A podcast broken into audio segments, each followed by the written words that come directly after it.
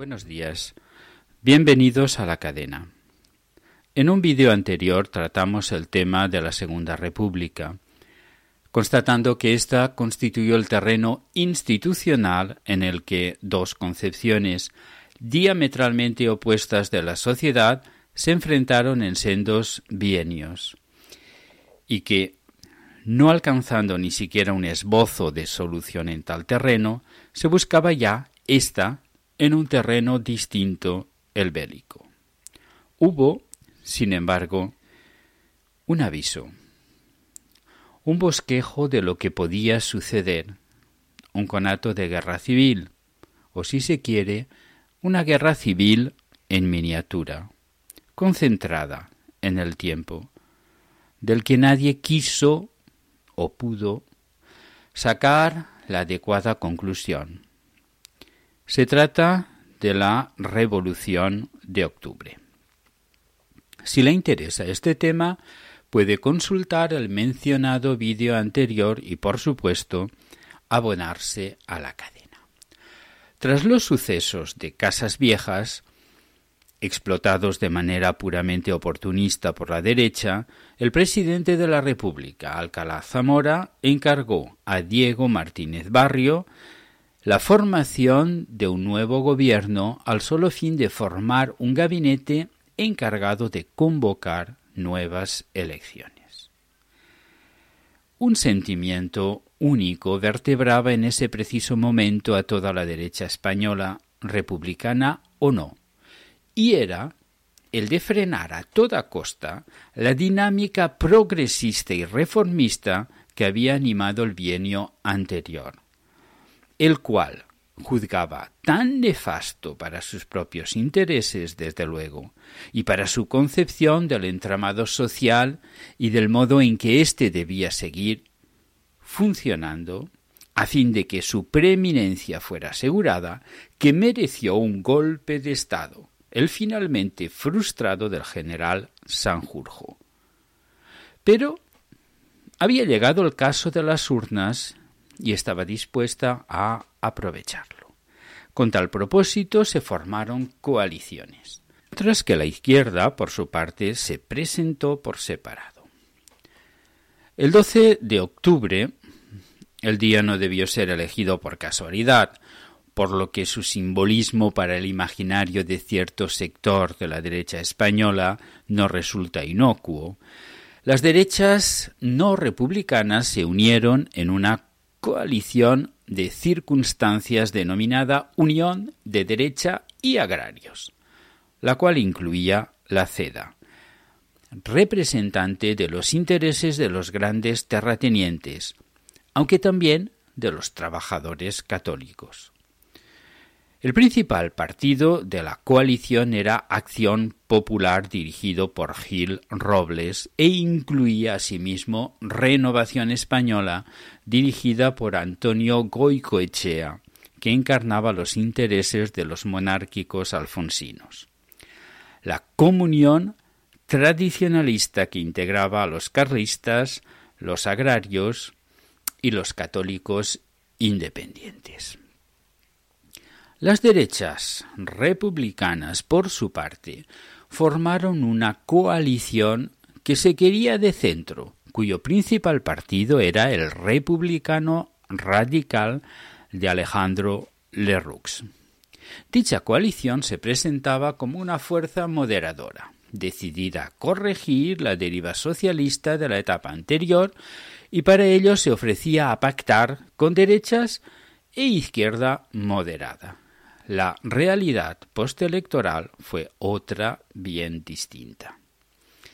En efecto, triunfó la coalición de la CEDA con 204 diputados, seguida de la coalición encabezada por el Partido Radical de Lerroux, con 168 diputados. Sorprendentemente, Gil Robles renunció a formar gobierno. Quizá la explicación la proporcionen los propios hechos del 4 de octubre del año siguiente, cuando, tras incorporarse tres ministros de la CEDA al gobierno, se desencadenó la Revolución de Octubre. No fue este, por supuesto, el único elemento desencadenante, pero indudablemente contribuyó a ello. Así pues, el presidente de la República, Alcalá Zamora, encargó a Lerroux formar gobierno. Un nuevo gabinete, pues, que integraba únicamente a radicales, pero que necesitaba el apoyo parlamentario de la CEDA para gobernar. Y esto conllevaba indudablemente un precio. El propio Gil Robles lo estipuló en los siguientes términos. Las escuelas de la Iglesia debían seguir funcionando. La ley de congregaciones apartada, la legislación laboral revisada y la reforma agraria detenida sine die. El pacto incluía también la amnistía para todos los implicados en la intentona del golpe de Estado del general Sanjurjo. Todo esto, insertado en el contexto europeo de auge de los fascismos, no podía sino provocar una reacción radical en la izquierda. La más notable fue la bolchevización del PSOE, dirigida por Largo Caballero. Lo que los socialistas temían de la CEDA no era sólo su carácter ultraclerical, sino sobre todo su visible inclinación hacia el fascismo, pues ya durante la campaña electoral Gil Robles lo había dejado claro. La democracia no es para nosotros un fin, sino un medio para ir a la conquista de un Estado nuevo. Llegado el momento, el Parlamento o se somete o lo hacemos desaparecer. Poco antes, tras asistir como observador al Congreso de Nuremberg del partido nazi, celebrado en septiembre de 1933, Gil Robles había manifestado que existen elementos comunes entre ese partido y la CEDA, como su raíz y su actuación eminentemente populares, su exaltación de los valores patrios, su neta significación antimarxista, su enemistad con la democracia liberal y parlamentaria. Los temores de los socialistas, alarmados tras el acceso de Hitler al poder en Alemania por medios legales, se acrecentaron cuando en febrero de 1934 se produjo el aplastamiento de los socialistas vieneses por el dictador social cristiano Dolfus. El diario El Socialista escribió el 14 de febrero. El Frente Fascista se ha formado en Austria contra el proletariado bajo la dirección del clericalismo jesuítico exactamente como se está formando en España con la participación de Gil Robles y con idénticos fines. Como culminación de este proceso de radicalización perfectamente simétrico al del extremo opuesto del espectro político, el 13 de enero de 1934 el Comité Ejecutivo Socialista redactó un nuevo programa, del que ciertos puntos, la nacionalización de la tierra, la disolución de todas las órdenes religiosas y la confiscación de sus propiedades, la disolución del ejército y de la Guardia Civil, alarmaron no solamente a la derecha, sino también al centro. El Partido Socialista, aun teniendo que lidiar con una crisis interna que oponía la línea moderada de Besteiro a la radical de Largo Caballero, con el predominio final de esta última, como ya se ha dicho, consiguió convertirse en el pivote sobre el que giraría la revolución social. Geográficamente, su fuerza se asienta sobre todo en Madrid y en el norte industrial, dos zonas separadas por territorio hostil, aunque unidas por un ferrocarril cuyo personal se haya afiliado en masa a la sindical socialista la UGT. Los anarquistas, debilitados, y los comunistas, todavía sin las fuerzas necesarias, se unen al movimiento revolucionario socialista en marcha. El 3 de febrero se constituyó un comité revolucionario decidido a que la revuelta contra el gobierno tuviera todas las características de una guerra civil, cuyo éxito iba a depender de la extensión que alcance y la violencia con que se produzca.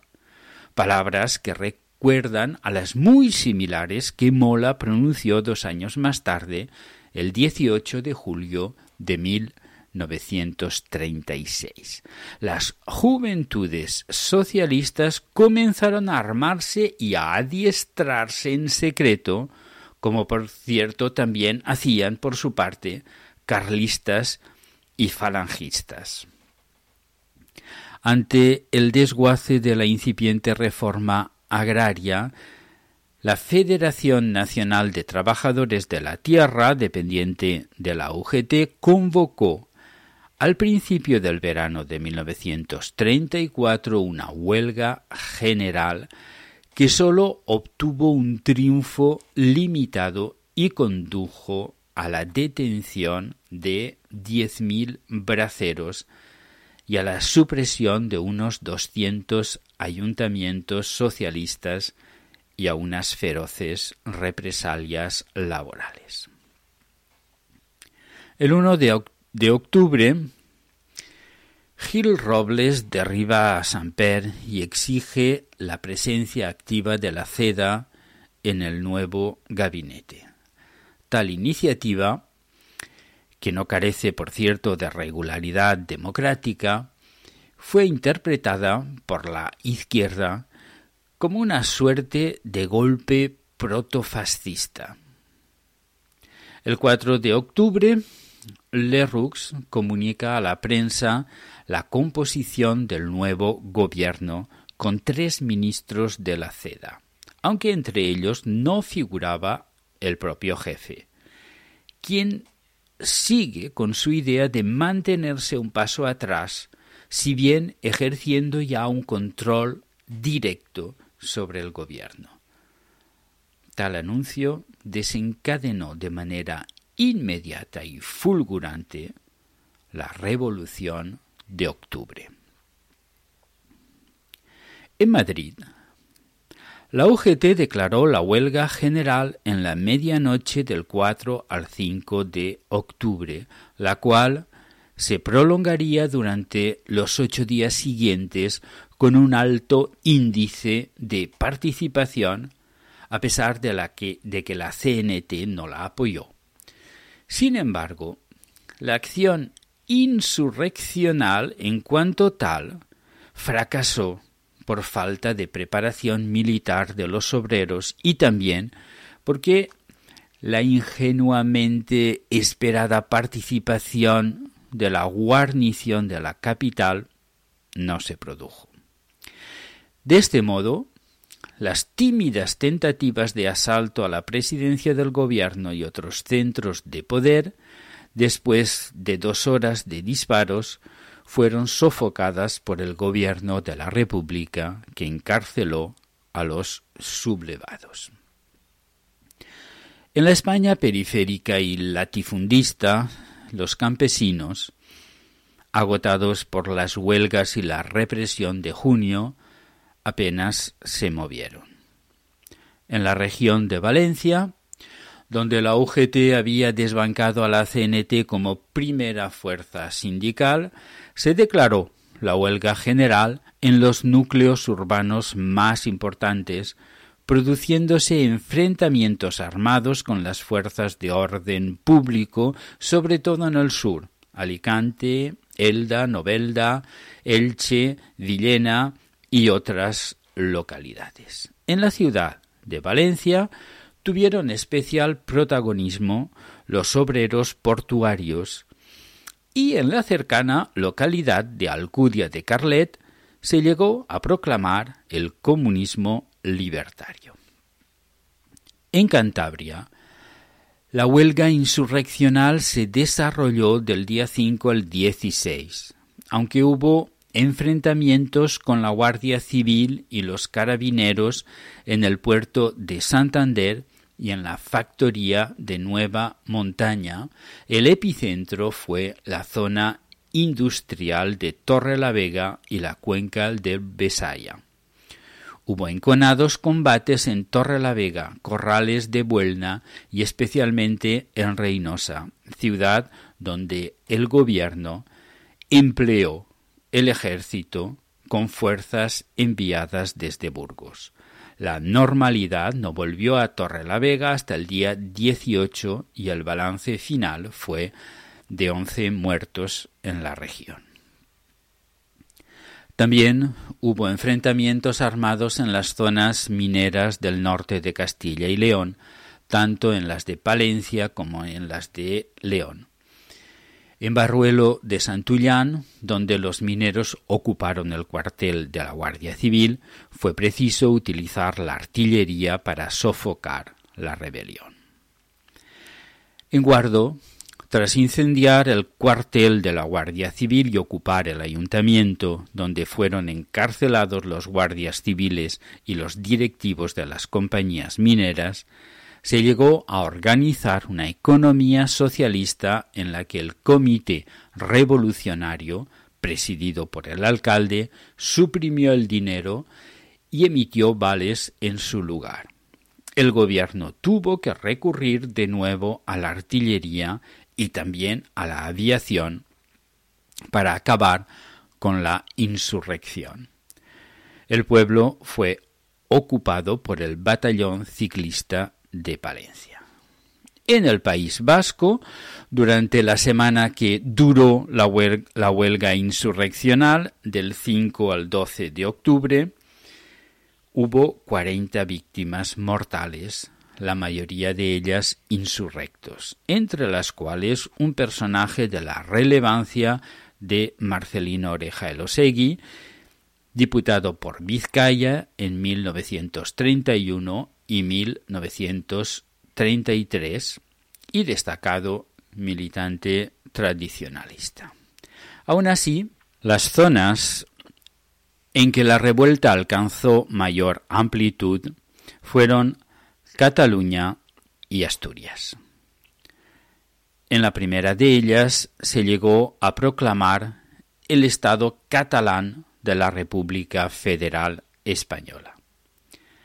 Si bien en Cataluña dicha revolución fue declarada, desplegada y vencida en un solo día, el 6 de octubre, en Asturias la papeleta no se resolvió con tanta facilidad.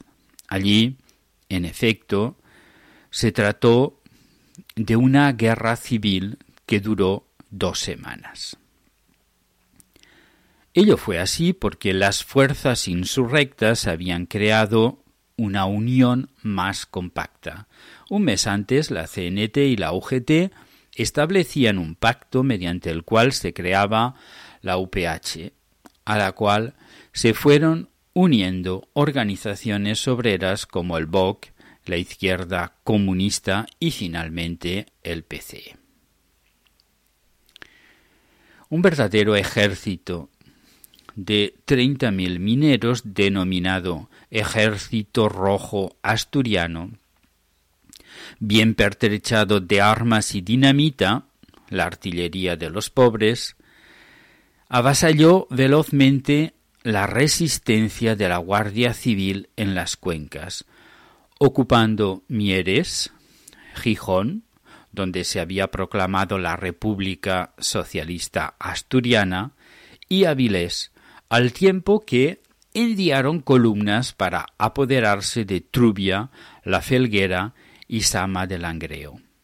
Acto seguido, se dirigió hacia Oviedo con el propósito de conquistarla y a punto estuvieron de lograrlo a causa sobre todo de la división y desorganización de los mandos militares de la plaza, que ha pasado a la historia con el nombre de la hecatombe de los coroneles.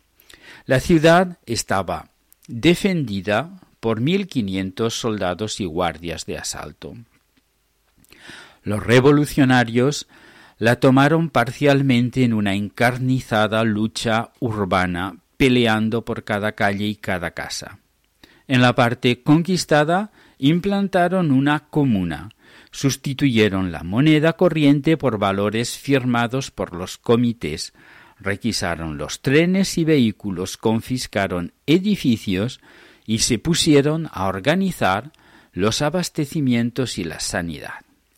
Aprovechando el desconcierto, grupos de exaltados asesinaron a unas cuarenta personas pertenecientes al clero y a las clases elevadas de la ciudad. El país se encontraba ya bajo la ley marcial, y en esas circunstancias el ministro de la guerra, Diego Hidalgo, encargó la dirección de las operaciones en Asturias al general Francisco Franco, quien conocía el terreno al haber intervenido al mando de una columna durante la Revolución de 1917. Sin embargo, varios ministros se opusieron a esta designación, por lo que Franco hubo de contentarse con dirigir la operación desde Madrid, cediendo el mando directo de las tropas al general Eduardo López Ochoa quien salió de Lugo con una fuerza expedicionaria. El día 7 llegó a Gijón el crucero Libertad, acompañado de dos cañoneras que dispararon contra los revolucionarios, en tanto que la aviación bombardeaba las cuencas mineras y Oviedo. El día 8, el general Franco mandó dos banderas de la Legión y dos tabores de regulares integrados por marroquíes mercenarios, al mando todos ellos del impetuoso teniente coronel Yagüe. Ese mismo día, Ochoa tomó Avilés. El día 11, los revolucionarios se habían quedado sin municiones y su, su situación era desesperada. Al culminar el día 12, el general López Ochoa había reconquistado prácticamente toda la ciudad. El día 18, Belarmino Tomás, nuevo presidente del Comité Revolucionario, negoció la rendición general con López Ochoa a cambio de que los moros no entrasen en los pueblos. No sabía probablemente que desde el 10 legionarios irregulares ya lo habían hecho, robando, asesinando y violando, antes de proceder al fusilamiento de prisioneros in situ. Cuando ya la comuna asturiana estaba vencida, las fuerzas del orden desencadenaron una represión despiadada que incluyó detenciones arbitrarias, tortura y asesinatos a sangre fría. En quince días que duró la Revolución de Asturias, perecieron unas mil personas y los daños materiales fueron cuantiosos. Miles de obreros fueron despedidos por haber participado en el levantamiento. Oficialmente, se dictaron veinte penas de muerte, aunque sólo se ejecutaron dos. Y no se dejó de practicar detenciones hasta que, en enero de 1935, se levantó el estado de guerra. Más de doscientos ayuntamientos de la región, controlados por republicanos de izquierda y socialistas, fueron sustituidos por gestoras de la confianza del gobierno. La derecha y también el centro salieron de este episodio convencidos de que debían hacer todo cuanto fuera posible para impedir un nuevo intento de establecer una dictadura del proletariado según el modelo ruso y en consonancia con las palabras de Largo Caballero, quien quería una república sin lucha de clases, aunque para ello precisó era necesario que una de las clases desapareciera.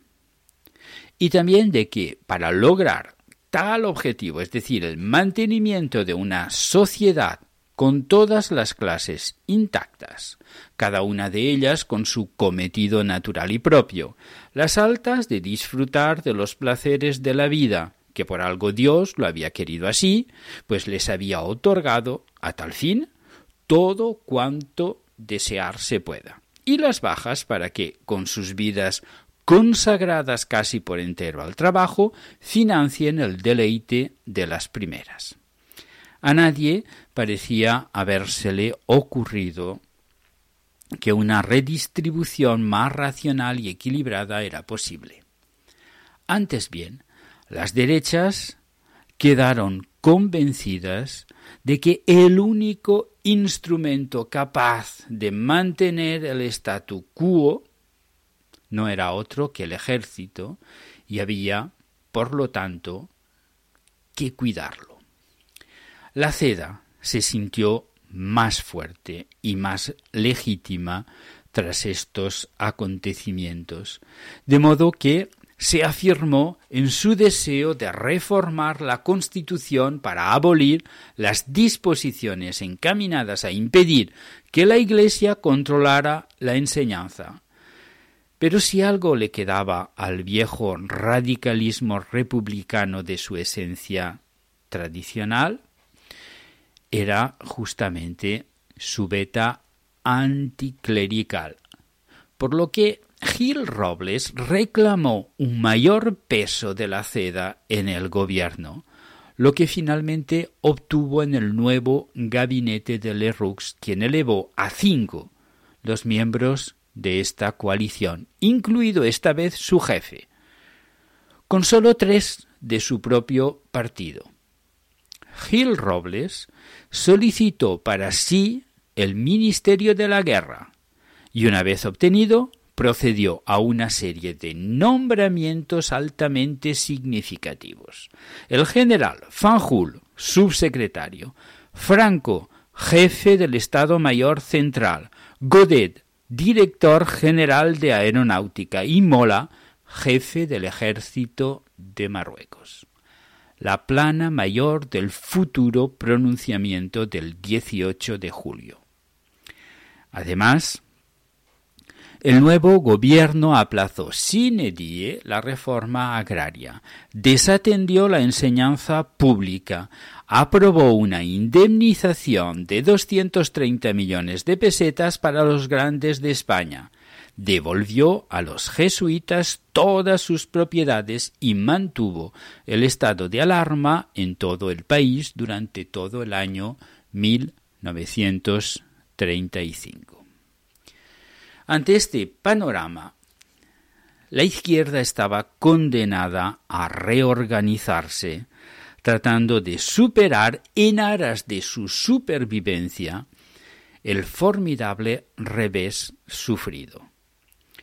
Azaña, exculpado de los hechos de octubre a los que en realidad se había opuesto, reapareció en las Cortes y se lanzó a una campaña de mítines multitudinarios, el del campo de Mestalla en Valencia, el de Bilbao y el de Comillas, Madrid, sentando así las bases de la nueva coalición que llevaría al triunfo a las izquierdas en las elecciones de febrero de 1936. Indalecio Prieto exiliado en París, rompió con Largo Caballero y trató de aproximarse a Azaña. Largo Caballero, por su parte, salió de la cárcel en noviembre más radicalizado que entró, pues había tenido tiempo de leer todas las obras de Lenin y había recibido en su celda numerosas visitas de Jacques Duclos, representante francés del Comintern.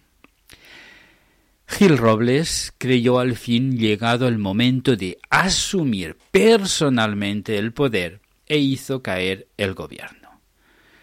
Pero el presidente Alcalá Zamora desechó su proposición de formar nuevo gabinete, prefiriendo nombrar en su lugar a Portela Valladares, un hombre de su confianza, en acuerdo con su proyecto de constituir un gran partido de centro, si bien jamás lo llevó a efecto, porque la dinámica que los hechos habían impuesto no apuntaba al centro, sino a los extremos.